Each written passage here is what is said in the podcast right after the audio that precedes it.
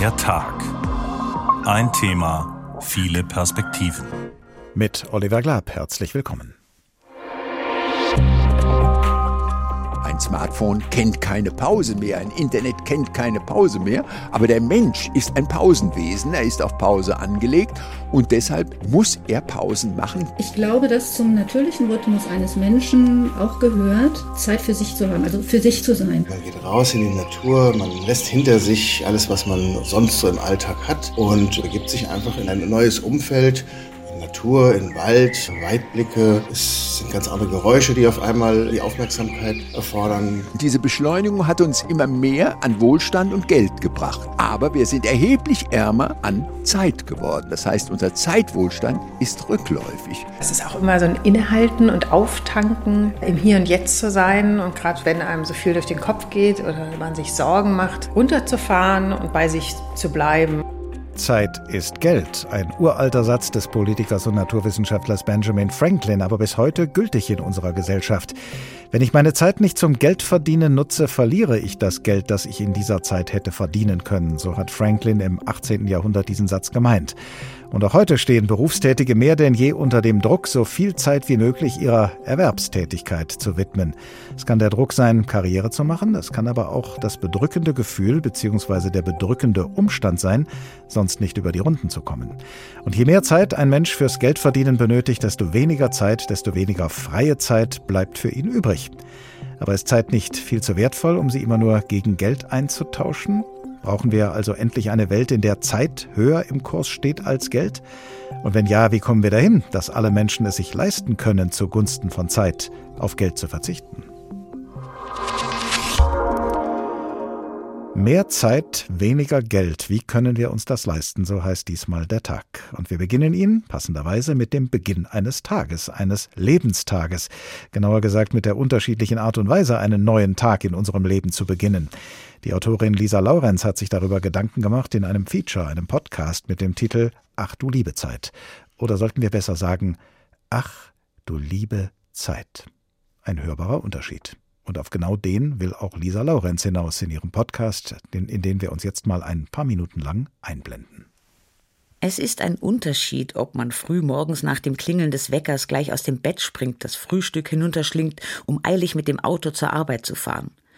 Oder ob man sich etwas mehr Zeit lässt, den neuen Tag begrüßt, den Körper lockert, in Ruhe frühstückt und dann den Arbeitsalltag beginnt. Ich glaube, dass zum natürlichen Rhythmus eines Menschen auch gehört, Zeit für sich zu haben, also für sich zu sein. Den eigenen Rhythmus zu leben ist für manche Menschen eine Verlockung. Vielen jedoch ist das offenbar fremd geworden. Wer sich vorgenommen hat, regelmäßig zu joggen, aber immer wieder keine Zeit dafür findet, landet mit der eigenen Absicht im Chaos. Zieht man ein Programm einfach nur durch, wird das Vorhaben starr und getaktet. Rhythmus ist flexibel, passt sich inneren Gesetzen und Gegebenheiten an, reagiert auf Einflüsse von außen, lässt Spielraum für Veränderungen und Neues. Der Mensch braucht Rhythmus. Er ist ein rhythmisches Wesen. Im Zeitalter des globalen Marktes und des weltweiten Internets gibt es jedoch kaum noch Rhythmus. Mit den modernen Informationsflüssen hat der Mensch sich eine zeitliche und räumliche Freiheit geschaffen. Er ist unabhängig geworden von der Uhrzeit. Doch leidet er zunehmend unter einem vertakteten Alltag. Pausen werden immer häufiger als verlorene Zeit gesehen. Gewinnstreben und Konsum haben sich in die menschliche Psyche eingebrannt und feuern an, noch mehr Geld zu verdienen, noch mehr Dinge besitzen zu wollen und noch mehr gleichzeitig zu tun. In dieser Welt des Jetzt und sofort erscheint alles möglich, und doch bleibt so vieles auf der Strecke. Ein Smartphone kennt keine Pause mehr, ein Internet kennt keine Pause mehr, aber der Mensch ist ein Pausenwesen, er ist auf Pause angelegt und deshalb muss er Pausen machen gegen die Maschine, gegen die Gesellschaft, gegen die Politik.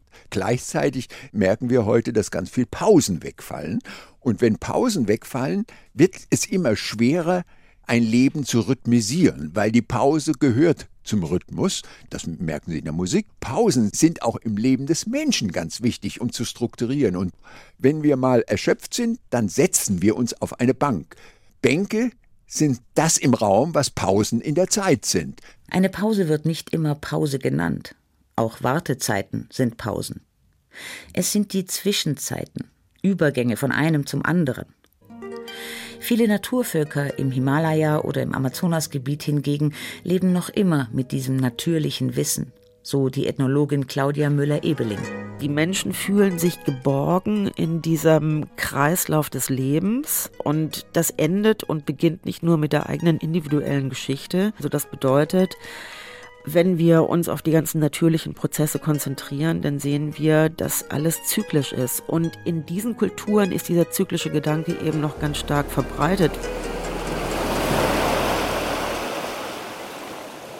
Im Rhythmus mit Wetter und Natur, im Vertrauen auf Gott, so hat auch der westliche Mensch lange Zeit gelebt. Bis ins 14. Jahrhundert hinein fügte er sich in die göttliche Ordnung von Zeit und Natur. Doch Naturkatastrophen und Hungersnöte machten ihm das Leben schwer. Deshalb hat man die Uhr sozusagen als Punkt genommen, wo man die Zeitorganisation der Natur weggenommen hat und auch Gott weggenommen hat und sich selbst sozusagen zum Zeitgott gemacht hat oder die Uhr zum Zeitgott gemacht hat und sagt, wir organisieren jetzt nicht mehr nach Naturrhythmen, sondern wir organisieren jetzt nach dem Takt der Uhr. Wir haben dann Zeit in Geld verrechnet und nicht mehr in Natur verrechnet. Durch diese Vertaktung konnten wir sehr stark beschleunigen. Und diese Beschleunigung hat uns immer mehr an Wohlstand und Geld gebracht. Aber wir sind erheblich ärmer an Zeit geworden. Das heißt, unser Zeitwohlstand ist rückläufig. Das sagt der Zeitforscher Karl-Heinz Geißler in dem Podcast Ach du liebe Zeit von Lisa Laurenz mit dem Untertitel Die natürlichen Rhythmen im Leben wiederentdecken. Karl-Heinz Geißler, der Zeitforscher, ist in der vergangenen Woche gestorben oder wie seine Angehörigen und Weggefährten es formuliert haben, er hat das Zeitliche gesegnet, was er allerdings sein Leben lang getan hat. Sein engster Mitstreiter beim Versuch, das Segensreiche von Zeit auszuschöpfen, war sein Sohn Jonas Geißler und mit ihm sind wir in der zweiten Hälfte dieser Folge zum Gespräch verabredet. Im Augenblick unserer Geburt Lebenszeit zu bekommen, das ist zunächst mal ein Segen, aber aus diesem Segen wird im Laufe unseres Lebens sehr oft der Fluch, zu wenig Zeit zu haben für das, was wir tun wollen und tun müssen, für das, was notwendig oder wichtig ist oder was notwendig oder wichtig wäre. Und genau damit hat sich die Publizistin Theresa Bücker beschäftigt, Kolumnistin des Magazins der Süddeutschen Zeitung und Autorin des Buches Alle Zeit, eine Frage von Macht und Freiheit. Guten Tag. Hallo, guten Abend. Sie haben ein sehr plastisches Bild gefunden, um zu beschreiben, wie sich unser Zeitgefühl von der Kindheit bis ins Erwachsenenleben verändert. Zuerst sei die Zeit wie ein scheinbar endloser Ozean, dann wie ein Schwimmbecken mit abgetrennten Bahnen und schließlich wie eine zu kleine Badewanne. Das ist, wie ich finde, gut beschrieben, aber steckt hinter diesem Bild nicht eine ganz logische Entwicklung? Im Laufe des Lebens hat ein Mensch nun mal mehr Pflichten und die füllen eben unsere Zeit immer mehr aus? Zum einen ist das eine richtige Beobachtung, denn natürlich, wenn wir erwachsen werden, haben wir mehr Aufgaben, denen wir im Laufe des Tages nachgehen. Allerdings bei mir ist wichtig zu zeigen, dass der Umgang mit Zeit und vor allem auch Zeitdruck etwas ist, das wir erlernen, das wir kulturell erlernen. Das ist tatsächlich auch nicht in allen Kulturen gleich. Und in westlichen Kulturen, wie Deutschland es eine ist, kann man sehen, dass Zeitdruck wirklich inhärent schon im Schulsystem angelegt ist. Da wird ähm, SchülerInnen beigebracht, Zeitdruck auszuhalten, sodass wir ins Erwachsenenleben übergehen und eigentlich gar nichts mehr anderes kennen und Zeitdruck uns normal erscheint. Sind es also nur äußere Zwänge, die Menschen oder jedenfalls viele Menschen, sei es subjektiv, sei es objektiv, in Zeitdruck, in Zeitnot bringen oder sind das manchmal auch innere Zwänge? Das ist beides. Also innere Zwänge entstehen durch Erwartungen. Das sind dann natürlich äußere Zwänge, wenn es soziale Normen sind, die wir wiederum verinnerlichen. Das heißt, wir setzen uns selber Ziele, die wir erreichen wollen und füllen daher auch unsere Zeit möglichst reich an. Aber es sind ganz unterschiedliche Dinge, die eben im Umgang mit Zeit auf uns einwirken. Aber genau deswegen ist auch individuelles Zeitmanagement keine geeignete Strategie, weil sich ganz alleine vom Zeitdruck befreien, das können wir nicht. Zeitdruck entsteht innerhalb einer gesellschaftlichen und politischen Ordnung und deswegen brauchen wir auch gemeinschaftliche Lösungen gegen den Zeitdruck. Sie sagen ja schon im Titel Ihres Buches, Zeit sei eine Frage von Macht und Freiheit. Äh, um einfach mal klarzumachen, äh, möglichst konkret, wie Sie das meinen, wie frei und wie mächtig fühlen Sie sich denn selbst im Umgang mit Ihrer Lebenszeit? Ich bin eigentlich vergleichsweise frei mit meiner Lebenszeit, weil ich arbeite freiberuflich und selbstständiges Arbeiten geht ja einher mit einer großen Zeitsouveränität. Ich kann meine Termine sehr selbstbestimmt machen. Auf der anderen Seite habe ich aber auch zwei Kinder. Das heißt, meine Zeit ist sehr häufig an die Kinder und deren Abholzeiten in der Kita und Schule gebunden. Und immer dann, wenn wir mit Menschen in Beziehung stehen, ist unsere Zeit auch wieder zeitlich eingegrenzt. Aber ohne Beziehungen können wir nicht leben. Das heißt, wir sind an unterschiedlichen Punkten natürlich immer wieder an Menschen gebunden. Zeit ist aber ganz konkret eine Machtfrage, zum Beispiel im politischen und zivilgesellschaftlichen Engagement und Menschen, die sehr wenig freie Zeit haben, etwa weil sie Angehörige pflegen oder weil sie in Nachtschichten arbeiten, die können sich eben nicht auf gleiche Weise zum Beispiel in politischen Parteien engagieren und dann auch ihre Interessen nicht vertreten. Und da müssen wir in einer Demokratie ganz klar sagen, da müssen wir hinschauen, können wirklich alle Menschen so für die Sachen, die sie bewegen wollen, in der Gesellschaft eintreten oder können das manche gar nicht, weil ihnen schlicht die Zeit fehlt. In vielen Fällen gilt ja, wenn man ein Problem lösen will, wenn man was verändern will, dann muss man bei sich selbst anfangen. Das hieß ja in diesem Falle, dass jeder und jede anfängt, individuell einen wohltuenderen Umgang mit der eigenen Zeit zu finden. Aber Sie sagen, das haben Sie ja auch gerade angedeutet, das hilft nicht, sondern macht alles nur noch schlimmer. Wie äh, kommen wir denn dann damit heraus, dass äh, sozusagen jetzt nicht diejenigen, die sich das leisten können, sich einen wohltuenderen Umgang mit der Zeit verschaffen und die anderen hinten runterfallen? Genau, wir sehen gerade ähm, in der Gesellschaft genau diesen individualistischen Ansatz, weil sehr viele Menschen mittlerweile für sich eine Vier-Tage-Woche verhandeln, was dann aber nur geht, wenn ich das entsprechende Gehalt dazu habe. Das, und das sind häufig Menschen, die ohnehin eben in gut qualifizierten Berufen arbeiten. Das heißt, wir driften dann als Gesellschaft noch mehr auseinander, wenn die gut bezahlten Berufe auch noch mit weniger Arbeitszeit einhergehen und in den niedrigen Lohngruppen wir auch noch längere Arbeitszeiten haben. Das heißt, das Thema müsste eigentlich wieder in die gewerkschaftliche Auseinandersetzung viel stärker mit rein um zu sagen, wir wollen Zeitwohlstand für alle erreichen.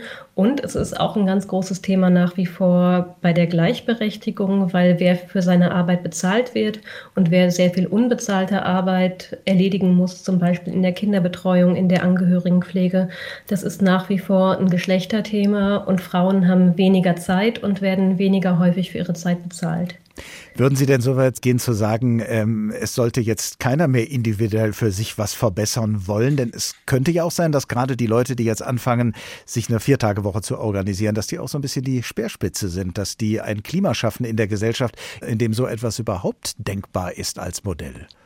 Genau, das ist auch wirklich wichtig. So fangen gesellschaftliche Bewegungen in der Regel auch an, dass eine kritische Masse von Leuten beginnt zu sagen, wir wollen etwas verändern, das hier sind die Möglichkeiten und das muss dann aber übergehen zu einem solidarischen Gedanken und einer größeren Bewegung, wo gesagt wird, wenn wir ein besseres Leben erreichen wollen, dann für alle und Wohlfahrtsstaaten, so wie Deutschland einer ist, die haben sich auch als Ziel gesetzt, eben die Lebensqualität der Menschen Stück für Stück zu verbessern.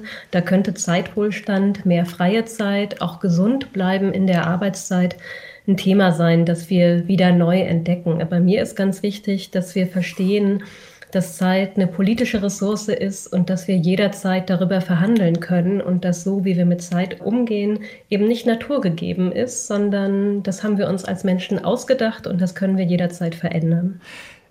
Verhandlungen helfen aber nur dann weiter, wenn sich zumindest eine Seite die Sache auch leisten kann. Also wie können wir es uns leisten in der Gesellschaft, äh, wo doch viel Zeit dafür verwendet werden muss, ja, die Brötchen zu verdienen? Wie können wir es uns leisten, die Zeit stärker hervorzuheben als das Geld? Ohne das Geld läuft ja auch nichts. Die Arbeitszeit können wir auf jeden Fall gleichmäßiger auf alle Menschen in Deutschland verteilen, weil wir haben in Deutschland eigentlich eine Polarisierung der Arbeitszeiten. Wir haben Menschen, die arbeiten sehr viel mehr als 40 Stunden, die machen sehr viele Überstunden und wir haben nach wie vor sehr viele Menschen in geringfügiger Beschäftigung, das heißt in Nebenjobs, in Minijobs, die niemals existenzsichernd sind und dann eben auch einen großen Abstand zwischen den Arbeitszeiten von Frauen und Männern und das insgesamt ein bisschen gleichberechtigter zu verteilen teilen. Das würde eine finanzielle Gleichberechtigung schaffen und eben auch ein bisschen mehr Zeit für alle, die gerade zeitarm sind. Und ich würde auch sagen, dass insbesondere jetzt bei den Herausforderungen wie Fachkräftemangel es unglaublich wichtig ist, nochmal auf gute Arbeitsbedingungen zu schauen. Und da gehören Arbeitsdichte und Überstunden dazu, weil wir sehr viele Berufsgruppen haben, zum Beispiel in der Intensivpflege, in der Altenpflege. Da sind die Angestellten so überlastet, dass sie sagen, sie schaffen es nicht bis zur Rente. Das heißt, diese Fachkräfte, die brechen uns schon locker vor dem 60. Lebensjahr weg. Und wenn wir aber Fachkräftemangel haben, dann müssen wir gucken, dass die Arbeitsbedingungen möglichst gesund sind und dazu kann auch eine Arbeitszeitverkürzung gehören. Das heißt, es wäre klug, an die Arbeitszeiten ranzugehen. Theresa Bücker, Publizistin und Autorin des Buches Alle Zeit, eine Frage von Macht und Freiheit. So, und jetzt nehmen wir uns einfach mal knapp anderthalb Minuten Zeit und lernen dabei einen Mann kennen, der offenbar alle Zeit der Welt hat. In einem Hafen an einer westlichen Küste Europas liegt ein ärmlich gekleideter Mann in seinem Fischerboot und döst. Ein schick angezogener Tourist legt eben einen neuen Farbfilm in seinen Fotoapparat, um das idyllische Bild zu fotografieren. Blauer Himmel, grüne See mit friedlichen schneeweißen Wellenkämmen, schwarzes Boot, rote Fischermütze, Klick. Noch einmal, Klick. Das spröde, fast feindselige Geräusch weckt den dösenden Fischer, der sich schläfrig aufrichtet, schläfrig nach seiner Zigarettenschachte angelt. Sie werden heute einen guten Fang machen, Kopfschütteln des Fischers. Aber man hat mir gesagt, dass das Wetter günstig ist. Kopfnicken des Fischers. Sie werden also nicht ausfahren? Kopfschütteln des Fischers, steigende Nervosität des Touristen. Gewiss liegt ihm das Wohl des ärmlich gekleideten Menschen am Herzen, nagt an ihm die Trauer über die verpasste Gelegenheit. Aber warum fahren Sie nicht aus? Die Antwort kommt prompt und knapp. Weil ich heute Morgen schon ausgefahren bin? War der Fang gut? Er war so gut, dass ich nicht noch einmal ausfahren brauche. Der Fischer, endlich erwacht, taut jetzt auf und klopft dem Touristen auf die Schulter. Ich habe sogar für morgen und übermorgen genug. Anekdote zur Senkung der Arbeitsmoral, so hat der Schriftsteller Heinrich Böll diese Geschichte genannt, auf die wir später nochmal zurückkommen werden. Hier ist der Tag, ein Thema, viele Perspektiven. Heute mit der Frage mehr Zeit, weniger Geld, wie können wir uns das leisten? Vorhin haben wir uns dieser Frage von der Zeit her genähert. Jetzt wechseln wir die Perspektive und schauen auf das Geld, das ganz ähnlich wie die Zeit auch immer knapper zu werden scheint. Kein Wunder, denn Gründe dafür gibt's leider genug, sagt meine Kollegin Susan Cardis. Lebensmittel, Kleidung, Urlaub und vor allem die Energie. Alles wird teurer im Moment und niemand weiß, wie es weitergehen wird. Die hohe Inflation belastet viele, auch Menschen, die bisher sorgenfrei waren. Angesichts der Krise halten viele aktuell ihr Geld lieber zusammen. Eine normale Reaktion, wie Professor Joachim Winter, Wirtschaftswissenschaftler und Verhaltensökonom der Uni München erklärt. Angstsparen ist ein Begriff, der häufig verwendet wird, ist sehr plakativ, aber letztlich ist es so, dass die Menschen in unsicheren Zeiten sich gegen künftige Schocks absichern wollen. Diese Schocks können weiter steigende Preise sein, das kann die Sorge vor dem Verlust des Arbeitsplatzes sein. Dagegen wollen sich die Menschen absichern, weil sie inzwischen verstehen, dass der Staat seine Bürger nicht gegen alle Schocks absichern kann. Und wir sollten daher eigentlich eher von Vorsichts- als von Angstsparen sprechen. Das ist eine völlig normale Reaktion. Wie eine Studie des Instituts der deutschen Wirtschaft in Köln zeigt, kann jede zweite Person in Deutschland momentan kein Geld beiseite legen. Besonders schwierig ist die Situation für diejenigen, die im Monat mit weniger als 1500 Euro auskommen müssen. Hier ist es oft so gut wie unmöglich, etwas auf die Kante zu legen. Sollte Sparen jedoch möglich sein, dann müsse man sich gut überlegen, auf welche Weise man dies tut, sagt Gertrud Traut, Chefökonomin der Landesbank Hessen. Inflation ist sowas wie eine Steuer auf Ersparnisse.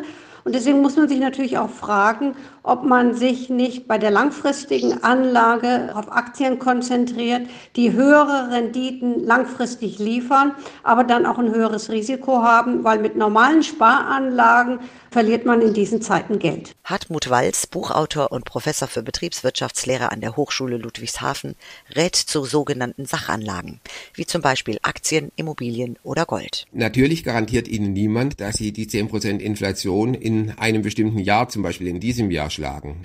Aber wenn Sie einen Horizont haben von über zehn Jahren, ist sehr, sehr wahrscheinlich, dass eben diese Sachwerte mit inflationieren und außerdem noch einen Ertrag bringen, also zum Beispiel Dividende ausschütten. Sollte die aktuelle Unsicherheit weiterhin bestehen bleiben, in Kombination mit steigenden Preisen, dann könnte das Sparverhalten die Krise im Zweifel sogar noch verschärfen, sagt Verhaltensökonom Winter. Hier gäbe es verschiedene Bereiche, die unterschiedlich stark betroffen sein könnten. Man kann sich vorstellen, dass Ausgaben für Essen außer Haus schneller zurückgefahren werden, weil es einfach nicht so notwendig ist. Es könnte also sein, dass die Gastronomie nach der Corona-Krise noch einen weiteren Nachfrageschock erleidet. Und wenn man dann weiter in die Zukunft schaut, dann könnte man vielleicht an Weihnachtsgeschenke denken. Und im nächsten Sommer, wenn die Ukraine-Energiekrise weitergeht, dann muss man mit negativen Wirkungen auf den Sommerurlaub rechnen. Vielleicht keine Fernreise und stattdessen im Inland bleiben. Die Menschen hätten unterschiedliche Erwartungen, wie sich die Inflation entwickelt, sagt der Wirtschaftswissenschaftler weiter. Hier müsse jeder für sich entscheiden, ob und wie er oder sie das Geld ausgibt. Soweit meine Kollegin Susan Cades über Geldfragen. Wofür gebe ich mein Geld aus und wofür spare ich es? Habe ich überhaupt genug, um zu sparen? Und habe ich genug zum Ausgeben, beziehungsweise habe ich genug, um auch nur die nötigsten Ausgaben zu bestreiten? Und in einer Zeit wie dieser, in der wir immer mehr Geld brauchen, um unseren Lebensunterhalt zu bestreiten, wird die Zeit, in der wir Geld verdienen können, umso wichtiger. Und der alte Satz von Benjamin Franklin, Zeit ist Geld, umso gültiger, wie es scheint. Investieren wir also noch etwas von der Zeit, die der Tag, den Sie gerade hören, zur Verfügung hat, investieren wir noch einige Minuten in das Thema Geld, über das man ja sprichwörtlich eigentlich nicht spricht. Was für die Journalistin Mareike Kaiser geradezu ein Anlass war, es trotzdem zu tun. Sie hat ein Buch geschrieben mit dem Titel Wie viel, was wir mit Geld machen und was Geld mit uns macht. Guten Tag, Frau Kaiser. Hi, guten Tag. Über den ambivalenten Charakter von Geld gibt es noch viele andere Sprüche. Geld macht nicht glücklich, aber es beruhigt. Geld verdirbt den Charakter. Oder wie Woody Allen mal gesagt hat, Geld ist besser als Armut, wenn auch nur aus finanziellen Gründen. Also die Menschheit hat schon jede Menge Erfahrung mit Geld, äh, was man damit machen kann und was es mit uns machen kann. Haben Sie denn bei der Arbeit an Ihrem Buch etwas herausgefunden, das Ihnen so noch nicht klar gewesen ist? Ich glaube, ähm, das war gleichzeitig auch der Grund, aus dem ich das Buch geschrieben habe, was ich dann aber nochmal aus anderen Perspektiven gesehen habe, nämlich wie viele Gefühle wir eigentlich zu Geld haben. Ich weiß nicht, wie es Ihnen geht, wenn Sie jetzt an Geld denken. Sie fühlen auch was, oder? Ähm, ja, je nach, je nach Situation was unterschiedliches. Und das ist bei Ihnen mhm. wohl auch der Fall, ne? Genau. Und äh, so haben alle Protagonistinnen, die ich auch getroffen habe für das Buch, einfach Gefühle zu Geld. Ich steige ja in mein Buch ein mit einem sehr starken Gefühl. Mein erster Satz ist, ich hasse Geld und habe dann im Lauf der Recherche gemerkt, woher das eigentlich kommt. Nämlich ist es so, dass ich gar nicht unbedingt das Geld an sich hasse, sondern die ungerechte Verteilung. Und habe mich da auf die ja, Spur begeben und habe geschaut, woher kommt das eigentlich, was ist Geld eigentlich? Und woher kommen diese Gefühle, die eben ich habe, aber auch die anderen Leute und die eben auch sehr ambivalent sind. Also es gibt ja auch Leute, die Geld ganz toll finden und ganz viel davon haben wollen und aber eben auch welche, wie Sie schon gesagt haben, die eben nicht genug davon haben. Und das sind ja in Deutschland aktuell 16 Prozent der Menschen, die von Armut betroffen sind. Sie werfen ja in Ihrem Buch mehrere Fragen auf, die erstmal ganz simpel klingen, aber schwer zu beantworten sind. Wie viel ist genug? wie viel ist zu wenig, wie viel wäre gut. Haben Sie weiterführende Antworten auf diese Fragen gefunden? Ja, ich fand das total interessant, auch zu sehen, wie man manchmal Vorurteile hat oder wie man vielleicht auch schon vorher denkt, ah, so wird die Person jetzt antworten und dann tut sie es doch ganz anders. Und das erlebe ich jetzt auch, wenn ich Lesungen habe, dass Leute sagen, sie finden es zum Beispiel total interessant, dass ein älterer Herr, den ich porträtiert habe, der ist 85 Jahre alt, kommt nur über die Runden, weil er Pfandflaschen sammelt. Und ähm, als ich ihn gefragt habe, wie viel ist genug, sagt er, ja, eigentlich so das, was ich habe, ich komme ja zurecht. Und dann gibt es eben Leute, die sehr, sehr viel Geld haben und die aber doch sehr viele Wünsche haben, für die das eben nicht reicht. Und das fand ich total interessant zu sehen, ja, wie, wie viel das Einkommen dann doch auch mit so einer einfachen Frage macht. Wir spüren ja heute dem äh, Zusammenhang zwischen Zeit und Geld hinterher. Welche Beziehung haben diese beiden Begriffe in Ihren Augen? Mit Geld kaufen wir uns Zeit und ich glaube nicht nur die Zeit, sondern auch die Qualität von Zeit. Also die Frage ist ja, wie verbringen wir die Zeit? Sind wir zum Beispiel ArbeiterInnen und arbeiten in einem körperlich sehr anstrengenden Job und das mehr als 40 Stunden die Woche oder ähm, arbeiten wir vielleicht Teilzeit, weil das Geld reicht und haben einen Bürojob und, das funktioniert irgendwie alles ganz gut. Was machen wir auch in unserer Freizeit? Haben wir überhaupt Freizeit? Können wir uns leisten, ins Kino zu gehen? Können wir unterwegs sein? Jetzt mit dem 9-Euro-Ticket, das es nicht mehr gibt zum Beispiel, ist ja auch Mobilität wieder ein Privileg für die, die viel Geld haben. Also Geld bestimmt, wie wir leben und ähm, ob wir ein gutes Leben haben können. Wenn wir sagen, Geld ist ein notwendiges Übel, das äh, würden vielleicht viele Menschen auch so sehen, dann gäbe es ja in der Theorie zwei Möglichkeiten, diesen Umstand zu verbessern. Entweder wir sorgen dafür, dass Geld kein Übel mehr ist, oder wir sorgen dafür, dass es nicht mehr notwendig ist. Welchen Ansatz halten Sie denn für aussichtsreicher?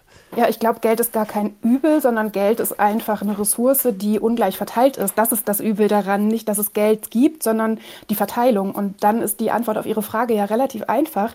Diese Ressource muss anders verteilt sein. Sie muss gerechter verteilt sein. Im Moment ist sie ungerecht verteilt. Und das ist eigentlich gar nicht so schwierig. Dann muss man schauen, wie ist das verteilt. Es gibt ja eher wenig Menschen mit sehr, sehr, sehr viel Vermögen und dann viele Menschen, die von Armut betroffen sind. Und ja, dann könnte man sich überlegen, wenn die einen viel mehr haben, als sie ausgeben können und zum Leben brauchen und die anderen haben zu wenig, könnten die, die sehr viel oder zu viel haben, etwas abgeben. Nun gibt es ja einen Zusammenhang zwischen Geld und äh, Erwerbsarbeit und Erwerbsarbeit hängt wieder mit, mit Ausbildung zusammen, mit Qualifikation, mit Fähigkeiten, manchmal auch mit Fleiß. Ist das ein Zusammenhang, den man Ihrer Ansicht nach auflösen müsste, damit man zu einem anderen Umgang mit Geld kommt in der Gesellschaft? Unbedingt, also Geld ist ja auch Zugang. Geld ist Zugang, Geld bedeutet Teilhabe. Ähm, auf welche Schule kann mein Kind gehen? Wo lebe ich? Dementsprechend sind Schulen dann ja zum Beispiel unterschiedlich auch. Welche Ausbildung kann ich haben? Ich persönlich zum Beispiel konnte nicht studieren, weil ähm, das Geld dafür gefehlt hat. Und wenn man nicht studiert, hat man schlechtere Chancen für einen gut bezahlten Job. Das hängt ja alles miteinander zusammen. Von daher finde ich, ist es zum Beispiel auch ein Skandal, eigentlich der größte Skandal mit in Deutschland, dass jedes fünfte Kind von Armut betroffen ist. Das bedeutet, jedes fünfte Kind kann sich äh, nicht aussuchen, welche Jobperspektive es hat. Die soziale Herkunft entscheidet, welche Jobperspektive es hat. Und das muss unbedingt geändert werden, wenn wir eine gerechte Gesellschaft haben wollen mit Teilhabe für alle. Dann sagen Sie in Ihrem Buch, ja, äh, sehr forsch würde ich mal sagen, wenn wir das Geld erfunden haben, können wir auch neu erfinden, wie wir damit umgehen. Wie erfinderisch sind Sie da bislang gewesen in Ihren Gedanken und äh, haben Sie eine Vorstellung davon, wie aus dem, was Sie dann erfinden, eine Patentlösung wird am Ende? Ich finde total wichtig den Gedanken, dass mit Geld oder Reichtum Verantwortung einhergeht. Die Menschen, die sehr, sehr reich sind, sind reich, weil es auch Armut gibt. Und ich glaube, dass je reicher ein Mensch wird, er diese Verantwortung nutzen sollte. Und deswegen bin ich großer Fan von Teilen. Ich glaube, das kann man im Kleinen machen. Ich wünsche mir natürlich das große politische Teilen, wie ich eben schon gesagt habe, eben die Umverteilung, dass äh, reiche Menschen etwas abgeben müssen, damit wir keine Armut mehr haben. Aber ich glaube auch, dass man so im privaten Umfeld schauen kann, wem geht es denn eigentlich nicht so gut wie mir? Wo kann ich jemanden unterstützen? Und das kann mit Zeit sein, das kann aber auch mit Geld sein. Und ich glaube, deswegen ist es auch so wichtig, dass wir darüber sprechen, auch über Geld sprechen, weil wir nur dann herausfinden können, wo hakt es, wo kann man helfen, wo braucht jemand vielleicht auch was. Und genau, also da müssen wir einfach offen drüber sprechen. Es ist ja im Moment immer noch ein sehr schambesetztes Thema und das müssen wir dringend ändern. Mareike Kaiser, Journalistin und Autorin des Buches Wie viel, was wir mit Geld machen und was Geld mit uns macht. Ganz herzlichen Dank. Ich danke auch. Mehr Zeit, weniger Geld. Wie können wir uns das leisten? Hier ist der Tag. Ein Thema, viele Perspektiven. Und wir kommen nochmal zu dem Fischer zurück in Heinrich Bölls Anekdote zur Senkung der Arbeitsmoral und zu dem Touristen, der aus seiner Perspektive nicht verstehen kann, warum der Fischer trotz besten Wetters an diesem Tag nur ein einziges Mal zum Fischen rausgefahren ist. Der Fremde setzt sich kopfschüttelnd auf den Bootsrand, legt die Kamera aus der Hand, denn er braucht jetzt beide Hände, um seiner Rede Nachdruck zu verleihen. Ich will mich ja nicht in Ihre persönlichen Angelegenheiten mischen, sagt er, aber stellen Sie sich mal vor, Sie führen heute ein zweites, ein drittes, vielleicht sogar ein viertes Mal aus und Sie würden drei, vier, fünf, vielleicht sogar zehn Dutzend Makrelen fangen. Stellen Sie sich das mal vor. Der Fischer nickt. Sie würden, fährt der Tourist fort, nicht nur heute, sondern morgen, übermorgen, ja an jedem günstigen Tag zwei, drei, vielleicht viermal ausfahren. Wissen Sie, was geschehen würde? Der Fischer schüttelt den Kopf. Sie würden sich in spätestens einem Jahr einen Motor kaufen können, in zwei Jahren ein zweites Boot, in drei oder vier Jahren könnten Sie vielleicht einen kleinen Kutter haben mit zwei Booten oder dem Kutter würden Sie natürlich viel mehr fangen. Eines Tages würden Sie zwei Kutter haben. Sie würden, die Begeisterung verschlägt ihm für ein paar Augenblicke die Stimme, Sie würden ein kleines Kühlhaus bauen, vielleicht eine Räucherei, später eine Marinadenfabrik mit einem eigenen Hubschrauber rundfliegen, die Fischschwärme ausmachen und Ihren Kuttern per Funk Anweisung geben, Sie könnten die Lachsrechte erwerben, ein Fischrestaurant eröffnen, den Hummer ohne Zwischenhändler direkt nach Paris exportieren und dann? Tja, was dann? Bis wir das erfahren, wird noch ein bisschen Zeit vergehen, denn noch ist der Tag, den Sie gerade hören, nicht zu Ende. Und so wie wir gerade vorübergehend aus dieser Geschichte von Heinrich Böll ausgestiegen sind, so gibt es immer wieder Menschen, die vorübergehend aus ihrem Alltag aussteigen, die sich eine Auszeit gönnen. Und die Kollegin Anna Vogel lässt uns jetzt ein paar Minuten lang miterleben, wie eine solche Auszeit aussehen und auch, wie sie klingen kann. Rahel Witteber sitzt ganz ruhig auf der Yogamatte in ihrem Studio in Heppenheim. Die Hände hat sie locker auf die Knie gelegt, die Beine vor sich verschränkt. Aufgrund der vielen Hektik, die wir im Alltag erleben, sind wir ja sehr kurzatmig geworden oder die Atmung wird überhaupt nicht mehr so in dem Sinne wahrgenommen. Und das ist zum Beispiel eine Achtsamkeit, die man hier wieder erfährt. Entspannung, Ruhe, Klarheit, aus dem Gedankenstrudel einfach mal ausbrechen. Dabei kann Yoga helfen, sagt Rahel Witteber. Diese Ruhe erhoffen sich auch immer mehr Menschen. Das merkt die Yogalehrerin daran, wie gut ihre Kurse angenommen werden. Schon lange mit dabei ist Silvia und sie sagt, das hat mich im Grunde auch so ein bisschen über die Corona-Zeit gebracht und das ist so äh, das, was, was mir dann eben noch ein positives Gefühl gegeben hat in dieser Zeit. Und auch Andrea berichtet. Es ist auch immer so ein Innehalten und Auftanken, äh, im Hier und Jetzt zu sein. Und gerade wenn einem so viel durch den Kopf geht oder man sich Sorgen macht, runterzufahren und bei sich zu bleiben und ja, wieder Kraft zu schöpfen. Und das kann nicht nur für sich selbst etwas bringen, sondern auch für andere, so Yogalehrerin Ruth Witteber. Man bekommt natürlich eine Klarheit, man geht mit sich selber achtsamer um und auch mit seiner Umwelt. Diese Auszeit kann für jeden anders aussehen. Robert Carrera, der die Wanderwege Whisper Trails im Taunus ins Leben gerufen hat, schlägt vor, Wandern ist das beste Rezept, um den Kopf freizukriegen. Man geht raus in die Natur, man lässt hinter sich alles, was man sonst so im Alltag hat und begibt sich einfach in ein neues Umfeld, in Natur, in Wald, äh, Weitblicke. Es sind ganz andere Geräusche, die auf einmal die Aufmerksamkeit erfordern. Besonders geeignet zum Entspannen seien dabei gut ausgeschilderte Wege mit viel Abwechslung. Das klingt ein bisschen paradox, Entspannung und, und Abwechslung, aber in der Tat ist das so, denn wenn Sie einen abwechslungsreichen Weg haben, dann verlieren Sie sich, weil Sie sich einfach in diesen spannenden Weg einfach hineinfühlen sich verlieren und wieder zu sich selbst finden in der Natur. Das geht auch unter Anleitung. Claudia Aktoris bietet bei Heppenheim Kurse zum Waldbaden an. Weil ich bemerkt habe, dass die Menschen doch diese Ruhe brauchen, die sie dann im Wald doch finden. Und das entschleunigt enorm, kriege ich auch immer wieder die Rückmeldung, weil man nicht irgendwo hin muss. Wenn man wandert, hat man ein Ziel. Und das ist im Alltag halt auch immer. Und beim Wandern hat man auch meistens noch Menschen dabei, mit dem man dann doch wieder die Probleme löst, die man ja eigentlich aus dem Kopf bekommen möchte. Die vierstündigen Kurse seien immer gefragter, erzählt mir Claudia Aktoris. Zuletzt treffe ich in Heppenheim eine junge Mutter, Julia. Ihr Rezept für einen freien Kopf ist? Ich bin hauptsächlich mit meinem Sohn zusammen ganz viel. Das ist halt besonders schön mit einem kleinen Kind und sich mit Freunden treffen. Und Kuchen hilft immer, besonders mit Sahne. Gestern haben wir Kuchen gegessen mit Sahne und dann war auch wieder gut. Alles eine Frage der Zeit. Dieser Satz passt nicht nur zu dem, was wir gerade im Bericht unserer Reporterin Anna Vogel gehört haben und auch schon zu Beginn im Gespräch mit der Publizistin Theresa Bücker. Alles eine Frage der Zeit ist auch der Titel eines gerade erschienenen Buches. Es stammt von dem Zeitberater Jonas Geißler, seinem gerade verstorbenen Vater Karl-Heinz Geißler und dem Physiker Harald Lesch. Und laut Untertitel widmet sich das Buch der Frage, warum die Zeit ist Geldlogik, Mensch und Natur teuer zu stehen kommt. Mit Jonas Geißler sind wir jetzt verbunden. Guten Tag. Guten Abend, hallo. Für die Antwort, die Ihr Buch insgesamt auf diese Frage gibt, wird unsere Zeit hier nicht reichen. Aber wenn jemand sorgfältig mit Zeit umzugehen versteht, dann sehen Sie das sicher. Also versuchen wir es mal. Warum kommt die Zeit ist Geldlogik Mensch und Natur teuer zu stehen? Weil wir mit der Verrechnung von Zeit ist in Geld ähm, eine begrenzte Größe, nämlich die Dauer von einem Tag oder einem Jahr, mit einer unbegrenzten verrechnen, nämlich Geld. Und Geld kennt kein Genug. Aus Geld kann ich immer noch mehr Geld machen. Und auf einmal wird es interessant zu beschleunigen, schneller zu werden. Und das tun wir ungefähr seit 250 Jahren. Und dann gab es immer mal Schübe in den 80er Jahren, nochmal einen ähm, Liberalisierungsschub, seitdem wir noch mehr beschleunigen und verdichten.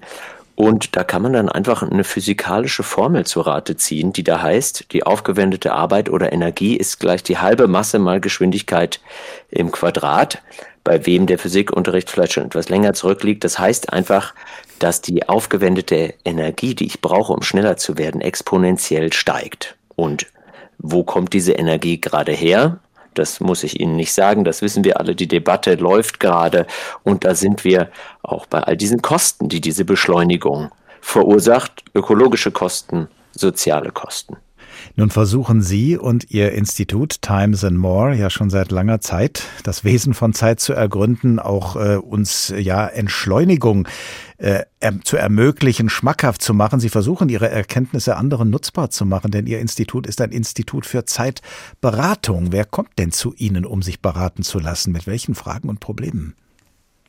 Also erstmal haben wir das Beratung genannt, weil wir diesen Zeitmanagement Begriff etwas unsäglich finden. Und mhm. Beratung, der ruft auch nicht nur positive Assoziationen hervor, aber bei dem Beratungsverständnis, was wir eher als psychosoziale Beratung äh, verstehen, wird der Kontext mitgedacht. Also mehr Zeit oder mehr Zeit wofür beispielsweise. Beim Zeitmanagement geht es eher darum, einfach noch schneller zu werden und noch mehr zu verdichten. Und zu uns kommen häufig nicht gar nicht so viele Einzelpersonen, sondern eher Organisationen, die ja jetzt auch in der Diskussion in dieser Sendung hier ein bisschen zu kurz gekommen sind. Quasi zwischen Gesellschaft und Individuum gibt es natürlich Institutionen, Organisationen, die auch ähm, nach kulturellen Zeitcodes funktionieren, Zeitstrukturen haben, die eben förderlich oder hinderlich sind. Und ich berate da eher Organisationen, sowohl im Profit als auch im Non-Profit-Bereich zum Beispiel. Wie können wir gesünder arbeiten? Wie können wir innovativer werden? Wie können wir nachhaltiger werden? Und ich stelle dann direkt im Anschluss die Zeitfrage, weil Innovation oder innovativ bin ich natürlich nicht zwischen 37 E-Mails und ständigen Unterbrechungen und Störungen, sondern ich muss ein ganz anderes Verständnis von und für Zeit mitbringen, um dann zum Beispiel Innovationen in einer Organisation zu fördern oder gesundheitsförderliches Arbeiten. Da ist es genauso. Wie muss ich mit meiner Zeit oder wie müssen wir in diesem Unternehmen mit Zeit umgehen, um gesünder zu werden. Dass Sie da vorrangig bei Organisationen ansetzen, wie Sie sagen, das passt ja ganz gut zu dem, was äh, Theresa Bücker am Anfang unserer Sendung gesagt hat, dass äh, es gar nicht so viel hilft, wenn jeder und jeder einzelne von uns jetzt Schlussfolgerungen zieht für einen besseren, gesünderen, wohltuenderen Umgang mit Zeit, sondern man muss dabei, müsse dabei größeren Einheiten ansetzen. Ist das eine Erfahrung, die Sie auch teilen? Naja, ähm, Strukturen und auch Regeln äh, entlasten natürlich die Individuen. Wenn alles immer frei zur Disposition steht und alles kann immer frei äh, entschieden werden, und in einer Multi-Optionsgesellschaft ist ja das das große Versprechen, dann tritt eigentlich das ein, was Niklas Luhmann schon vor langen Jahren so schön gesagt hat. Er hat nämlich gesagt, Zeit ist gar nicht knapp. Die Knappheit entsteht durch die Überforderung des Erlebens durch Erwartungen. Also, dass an die vielen Freiheiten und Möglichkeiten, die wir haben, ständig Erwartungen geknüpft sind, eigene und die der anderen und die müssen ständig organisiert und ausgehandelt und koordiniert werden und das kostet unglaublich viel Zeit und Nerven. Und äh, es besteht quasi auch immer die Möglichkeit eben zu scheitern und den Erwartungen nicht gerecht zu werden. Und das kann im Kollektiv, zum Beispiel in einer Organisation, geregelt werden und dann müssen eben nicht mehr die Individuen entscheiden, sondern man hält sich an eine Regel. Und das kann sehr entlastend sein und zugleich schränkt es Freiheiten ein. Und das ist quasi das Spiel von Freiheit und Zwang, dem wir alle ständig ausgesetzt sind und was in Organisationen immer neu gedacht und auch innovativ gedacht werden kann. Der Satz Zeit ist Geld, der uns ja beschäftigt in dieser Sendung, kann umgekehrt ja auch heißen, Zeit ist so viel wert wie Geld, wie ein geldwerter Vorteil. Oder man könnte sagen, Zeit ist auch eine Währung. Würden Sie sagen, unser Leben braucht eine Währungsreform? Ja, ich zucke so ein bisschen innerlich, wenn ich Zeit als Währung sehe. Es braucht eine Reform, ähm, Wohlstand anders zu definieren und auch aus dieser Steigerungslogik ähm, zumindest insulär mal rauszukommen. Als Gesellschaft, die auf Wachstum ausgelegt ist, ist, ist natürlich quasi jeder Wachstumsgewinn immer ein Beschleunigungsgewinn. Und äh, da ist es, äh, also daran wird ja auch gerade geforscht, in Jena an der Uni im Post Postwachstumskolleg beispielsweise, wo geguckt wird, wie kann eine Postwachstumsgesellschaft aussehen, wo wir erstmal anfangen, können wir sowas überhaupt denken, nachdem wir jetzt über 250 Jahre quasi immer Wachstum und Beschleunigung gelebt haben. Ähm, und insofern sollte es auch eine, äh, eine Währungsreform geben, als dass wir Wohlstand eben auch anders bemessen.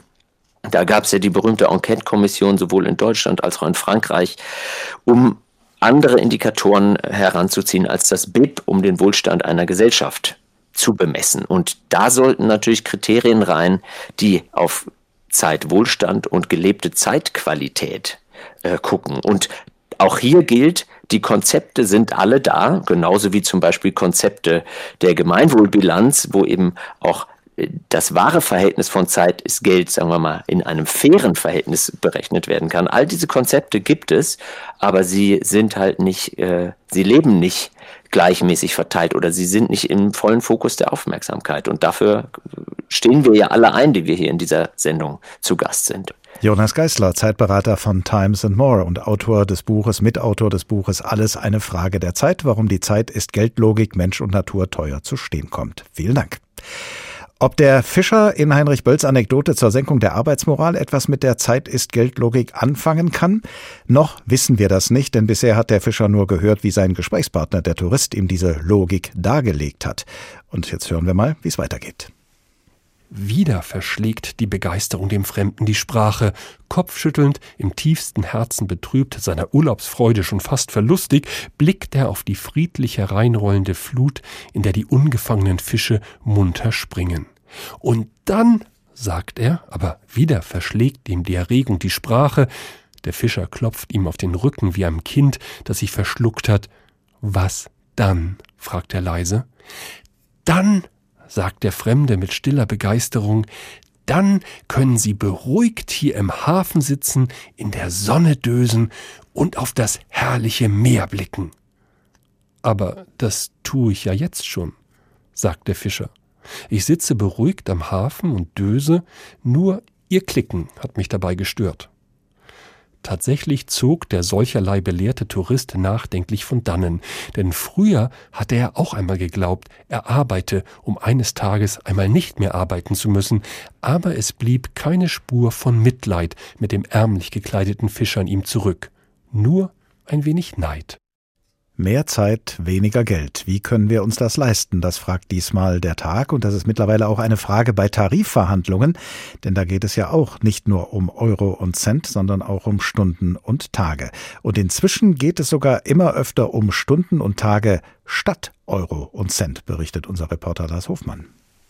Thomas Pfeiffer ist Betriebsratsvorsitzender bei der Vias Rail GmbH in Michelstadt im Odenwald. Er ist aber auch noch selbst als Lokführer unterwegs. Also wir fahren ja von hier aus von Michelstadt nach Eberbach und dann wiederum bis Frankfurt Hauptbahnhof über Hanau oder über Darmstadt Nord und direkt nach Darmstadt Hauptbahnhof rein.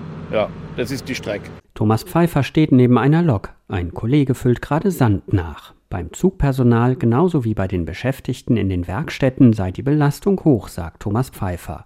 Deshalb habe es schon zweimal in Tarifrunden eine Wahlmöglichkeit gegeben. Ein Teil der Lohnerhöhung kann in zusätzliche Urlaubstage oder weniger Arbeitsstunden pro Woche umgewandelt werden. Ja, ich habe mich entschieden, äh, zweimal äh, Urlaub zu nehmen. Das sind dann zusätzlich zu meinen 36 Tagen noch einmal 12 äh, Tage. Das sind 5,2 Prozent, wo ich dafür Opfer in Grund genommen. Aber ich habe die Zeit und die Zeit ist mir mehr wert wie das Geld, weil Zeit ist kostbar. Zuerst wurde diese Möglichkeit bei der Bahn ausgehandelt von der Eisenbahn- und Verkehrsgewerkschaft EVG. Seit Januar 2018 gibt es hier diese Möglichkeit, zusätzliche Urlaubstage zu wählen. Betriebsrat Thomas Pfeiffer kann sich noch an die Reaktionen erinnern, als das in seinem Unternehmen bekannt wurde. Ja, also das war also sofort der Auftrag der Belegschaft, die mir das gegeben haben, dass ich, weil ich bin auch noch Mitglied in der Tarifkommission und äh, da habe die sofort gesagt, das wollen wir auch. Ja, und dann habe ich es gesagt und ich habe es umgesetzt. Mittlerweile summiert sich das bei der Odenwaldbahn auf bis zu zwölf zusätzliche Urlaubstage. 75 Prozent der Belegschaft haben sich dafür entschieden, sagt Betriebsrat Thomas Pfeiffer. Einige haben weniger Arbeitszeit pro Woche gewählt, und nur etwas mehr als 10 Prozent der Beschäftigten haben sich fürs Geld entschieden. Auch andere Branchen und Gewerkschaften sind dem Beispiel gefolgt. So gibt es seit 2020 beispielsweise auch bei der Postbank ein Wahlmodell. Zusätzliche freie Tage statt Lohnerhöhung.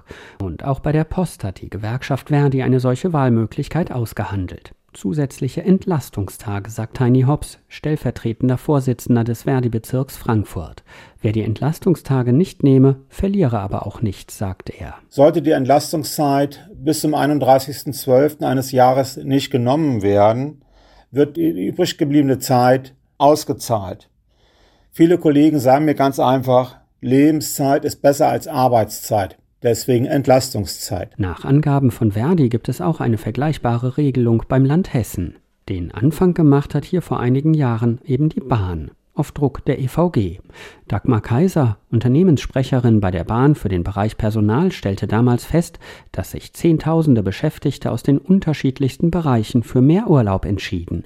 Und zwar ganz egal, ob mit höheren oder niedrigeren Einkommen, vom Zugbegleiter und Gleisbauer bis zur Führungskraft. In der heutigen Zeit scheinen wir einen Trend zu haben in der Gesellschaft und darauf müssen auch Unternehmen und Arbeitgeber reagieren, nämlich den Trend, dass man da mehr Selbstbestimmtheit haben will. Und das heißt eben da, wo es betrieblich geht, zu gucken, passt das zu den Bedürfnissen von Jüngeren, von Älteren, von Eltern, von Pflegenden. Mehr Zeit, Urlaub, freie Tage, weniger Wochenstunden – All das kann auch helfen, wenn Unternehmen neue Mitarbeiter suchen. Lokführer Thomas Pfeiffer von Vias in Michelstadt sagt, nach Tarifrunden mit insgesamt bis zu zwölf zusätzlichen Urlaubstagen sei aber erstmal eine Grenze erreicht. Denn wenn ein Lokführer Urlaub hat, muss ja jemand anders fahren. Schon jetzt schieben die Beschäftigten teilweise mehrere hundert Überstunden vor sich her, sagt Thomas Pfeiffer. Nee, ich denke, dass man jetzt mal da Schluss machen sollte ja, man muss ja auch die gesamtgesellschaftliche Problematik sehen, dass überhaupt kein Fachpersonal mehr vorhanden ist. Und äh, daher denke ich, alles, was jetzt noch mit Zeit oder mit Freizeit zu tun hat, das äh, sollte man lassen, weil das geht doch auf den Rücken der Mitarbeiter. Mehr Zeit statt mehr Geld, eine noch relativ neue Option bei Tarifverhandlungen. Lars Hofmann aus unserer Wirtschaftsredaktion hat uns davon berichtet. Professor Florian Kunze hat an der Universität Konstanz den Lehrstuhl für Organizational Behavior inne und er leitet das Konstanz Future of Work Lab. Das heißt, er beschäftigt sich mit der Frage, wie sich Arbeit, wie sich unsere Arbeitswelt in Zukunft organisieren lässt. Guten Tag. Ja, hallo, ganz herzlichen Dank für die Einladung. Wir haben ja gerade einiges gehört über die Idee, über Modelle, Teile einer Tariflohnerhöhung in Zeit umzurechnen, aber wir haben am Ende auch gehört, dass solche Modelle auch ihre Grenzen haben. An welchen Punkten sehen Sie denn diese Grenzen erreicht? Also wir sehen schon generell, wie Arbeitszeit gestaltet wird in Deutschland, äh, gerade einen ziemlich starken Veränderungsprozess, wo sehr viel experimentiert wird und dass das auch gefordert wird, dass Beschäftigte auch sehen, dass quasi gehaltsäquivalent, gehaltsgleich auch Flexibilität gewertschätzt wird. Und insofern denke ich, dass man da relativ weit gehen kann, aber eine gute Bezahlung muss natürlich immer noch gegeben sein. In welchen Branchen funktioniert das denn überhaupt, dass man ja Geld in Zeit umrechnet? Also wir sehen das schon in einigen sozusagen Pilotprojekten. Ich habe das selber auch schon mal begleitet, wo zum Beispiel mit solchen Sachen wie mit einer Vier-Tage-Woche experimentiert wird bei einzelnen Unternehmungen. Das sind teilweise dann auch innovative Unternehmen, zum Beispiel aus dem IT-Bereich. Aber interessanterweise sehen wir das auch immer stärker im Bereich des äh, Handwerks und der Produktion, weil gerade da ja sehr belastende Arbeit zum Teil vorherrscht und auch da, wenn man Befragungen sich anguckt, auch eine große Präferenz bei den Beschäftigten ist, auf Lohn sogar zu verzichten, wenn die Arbeitszeit kürzer werden soll. Ich habe da gerade eine aktuelle Umfrage gesehen, wo im Produktionsbereich fast 24 Prozent der Beschäftigten sagen, sie würden sogar auf Lohn verzichten, wenn sie kürzer arbeiten könnten.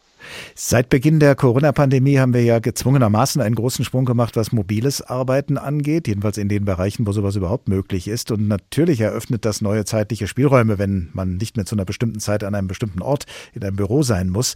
Nur wer mobil arbeitet, verteilt zwar die eigene Arbeitszeit anders nach eigenen Wünschen und Möglichkeiten, aber in der Summe wird die Arbeitszeit ja nicht unbedingt geringer. Oft eher im Gegenteil. Weil die Grenzen zwischen Arbeit und Freizeit fließender werden. Heißt das, mobiles Arbeiten ist eigentlich kein Königsweg zu mehr Zeit? Ja, das ist die Frage, wie man das mobile Arbeiten ausgestaltet. Also erstmal, was wir sehen, auch in einer großen Studie, die ich selber durchführe, die Konstanzer Homeoffice-Studie, wo wir die Transformation zum mobilen Arbeiten begleiten, sehen wir, dass diese Flexibilität schon sehr stark wertgeschätzt wird. Also man kann auch über den Tag hinweg zwischen privaten Aktivitäten und beruflichen Aktivitäten alternieren, hin und her wechseln. Und das ist schon ein großer Vorteil, gibt eine Autonomie in der Zeiteinteilung. Das ist etwas, was schon sehr stark gewertschätzt ist. Aber Sie haben durchaus recht, das führt nicht zwangsläufig dazu, dass man weniger arbeitet, sondern es besteht durchaus die Gefahr, dass man sogar mehr arbeitet oder besonders gefährlich gefährlich Pausenzeiten vernachlässigt, kein Ende der Arbeit findet, viel in den Abend zieht, viel ins Wochenende zieht. Und das ist eben diese gesundheitliche Komponente, die bei dieser Transformation von mobilen Arbeiten auch stark mitgedacht werden muss und wo aus meiner Sicht auch die Führungskräfte und auch die Arbeitgeber ein Auge drauf haben sollten, dass es eben noch ausreichend Ruhe und Erholungszeiten für die Mitarbeitenden gibt. Aus der Wirtschaft kamen ja bislang eher Forderungen, mehr und länger zu arbeiten und das sich dann möglicherweise auch zunutze zu machen beim mobilen Arbeiten, bei den Problemen, die Sie gerade geschildert haben. Andererseits sind Unternehmen im Moment eher darauf angewiesen, potenzielle Beschäftigte zu umwerben. Könnte das die Chance sein für Modelle mit weniger Arbeitszeit, weil das dann eben einen bestimmten Anreiz setzt? Ja, auf jeden Fall. Wir sehen jetzt ja schon seit einigen Jahren und jetzt wirklich ganz akut in ganz vielen Branchen, ganz vielen Bereichen, dass es einen getretenen Arbeitsmarkt gibt, dass die Bewerberinnen und Bewerber eigentlich diktieren können, wie die Arbeitsbedingungen ausgestaltet werden können. Und das ist, glaube ich, eine große Möglichkeit, jetzt quasi Arbeitsumgebungen auch attraktiver zu gestalten, auch über innovative Arbeitsmodelle nachzudenken, auch damit zu experimentieren und aus einer Arbeitgebersicht sich damit auch Vorteile zu erschaffen, indem man da vielleicht der Vorreiter ist. Und das sehe ich bei den Betrieben, die ich da begleitet habe, sehr stark. Zum Beispiel ein Handwerksbetrieb, ein Schreinereibetrieb von mir aus der Region in Konstanz, der das angeboten hat und dadurch sehr viel mehr Azubi-Bewerber hat und auch eine viel höhere Übernahmequote hat. Nun sind aber gerade Leute, die viel Zeit stecken in ihren Beruf, die flexibel, die jederzeit erreichbar und einsetzbar sind, die gefallen den Führungskräften doch besonders. Lässt sich daran irgendwas in den Köpfen ändern? Ja, das ist per se jetzt ja nicht schlecht, wenn ich jemand habe, der auch intrinsisch motiviert ist, wo vielleicht die eigenen Werte und Einstellungen mit dem übereinstimmen, was man in der Arbeit hat. Das ist ja sozusagen nicht nur für die Firma gut, das ist auch für die Mitarbeitenden gut, wenn man so eine Arbeitskonstellation hat. Insofern ja, äh, kann man positiv, kann man auch kritisch sehen. Was man im Blick haben sollte, ist in der Tat, dass es nicht irgendwie zur auch Selbstausweitung der Mitarbeitenden kommt, dass man ständig verfügbar ist. Weil was wir durch das mobile Arbeiten jetzt natürlich mit auch reinbekommen, ist eben auch diese starke Digitalisierung der Arbeit, dass man da ständig verfügbar ist, dass natürlich da E-Mail und auch Konferenzen und Chats ständig weitergehen. Und da muss man gucken, gerade auch Führungskräfte ihre Vorbildrolle wahrnehmen. Das heißt, was da vorgelebt wird, wie die das vorleben, wann zum Beispiel noch E-Mails rausgeschickt werden, auf sowas ist zu achten, weil das wird auch von den Mitarbeitenden dann als Erwartungshaltung kopiert. Kommen wir da vielleicht auch zu einer völlig neuen Bedeutung dieses alten Satzes Zeit ist Geld, damit dieselbe Arbeit erledigt werden kann, auch wenn die einzelnen Beschäftigten weniger lange arbeiten, muss man ja wahrscheinlich mehr Leute einstellen. Und wer weniger arbeitet, muss ja trotzdem so gut bezahlt werden, dass er oder sie davon leben kann. Sind Zeit und Geld in der Wirtschaft zwei kommunizierende Röhren? Soll heißen, wer als Arbeitgeber großzügig Freizeit gewährt, muss ebenso freigebig sein mit seinem Geld, weil mehr Zeit gewähren eben mehr kostet? Ja, das ist die große Frage, wie sich das wirklich jetzt auch betriebswirtschaftlich oder ökonomisch auswirkt. Ich glaube, da sind wir noch nicht, dass wir das genau wissen. Es könnte jetzt ja durchaus sein, dass durch diese kürzere Arbeitszeit, was man jetzt in einigen Fällen hört, auch durch Befragungen, die dann durchgeführt werden, dass die Mitarbeitenden schon sagen, sie arbeiten jetzt effektiver, effizienter und können deshalb in der kürzeren Zeit fast genauso viel schaffen, wie davor zum Beispiel in einer Viertagewoche, in einer Fünftagewoche, was sie davor geschafft haben. Wenn das der Fall wäre, dann hätte man ja gar nicht so die Produktivitätsverluste. Das heißt, es gibt durchaus Möglichkeiten, dass man jetzt nicht Zeit gegen Geld oder gegen den betriebswirtschaftlichen Nutzen ausspielen muss. Nun gibt es ja einen Bereich, in dem die Leute sehr stark äh, gefordert sind, der Bereich der Pflegekräfte. Das ist ja in der Corona-Pandemie auch so richtig deutlich geworden. Da äh, schreit ja sozusagen auch alles nach einer zeitlichen Entzerrung, aber gerade diese Jobs werden schlecht bezahlt, sodass die Leute es sich nicht leisten können, da weniger zu arbeiten. Und wenn die auch schlecht bezahlt werden, ist es ja auch kein Anreiz, dass sich dann mehr Leute finden, die man einstellen könnte. Also fängt es sozusagen schon damit an, dass man tatsächlich bestimmte Berufe auch besser bezahlt, angemessener bezahlt, als das bisher der Fall ist, damit man überhaupt über, ja, über so etwas wie mehr Zeit, mehr Freizeit, weniger Arbeitszeit nachdenken kann? Ja, ich glaube, diese Branchen, die Sie angesprochen haben, gerade der Pflege- und Gesundheitsbereich, da haben wir eigentlich das Schlechteste aus beiden diesen Dimensionen. Das heißt, wir haben schlechte Bezahlung und auch noch sehr schlechte Arbeitsbedingungen. Und wenn das zusammenkommt, dann passiert das, was wir da sehen, massiver Fachkräfte oder sogar auch nur normaler Arbeitskräftemangel. Insofern ist dann großer Handlungsbedarf, glaube ich, an beiden Schrauben zu drehen. Also an der Bezahlung zu drehen, wo wir aus der Motivationsforschung wissen, dass äh, schlechte Bezahlung oder eine gute Bezahlung dazu führt, dass man nicht unzufrieden ist. Und dann wäre es noch toll, wenn es auch eine motivierende Arbeitsumgebung gäbe, zum Beispiel auch mit diesen Arbeitszeitmodellen, aber auch vielleicht, wie mit einem umgegangen wird, wenn man dann da arbeitet von den Führungskräften und Kollegen, wo man dann vielleicht voll mit dabei ist, dann entsteht sogar wirklich Motivation. Aber in diesen Branchen gibt es natürlich einen riesen Handlungsbedarf, Arbeitsumgebungen stark zu verbessern. Professor Florian Kunze von der Universität Konstanz. Er beschäftigt sich dort mit der Frage, wie sich unsere Arbeitswelt in Zukunft organisieren lässt, zum Beispiel mit mehr Zeit und weniger Geld. Vielen Dank. Mehr Zeit, weniger Geld, wie können wir uns das leisten? Mit dieser Frage hat sich der Tag diesmal beschäftigt und die Antworten können Sie jederzeit nachhören, denn der Tag als Podcast, und zwar jede Ausgabe, ist zu finden in der ARD Audiothek oder auf anderen Podcast-Plattformen. Wenn Sie wissen möchten, womit wir uns als nächstes beschäftigen, dann abonnieren Sie unser Newsletter über hr2.de oder hrinforadio.de. Ich heiße Oliver Glab und ich wünsche Ihnen bis zum nächsten Tag eine gute Zeit.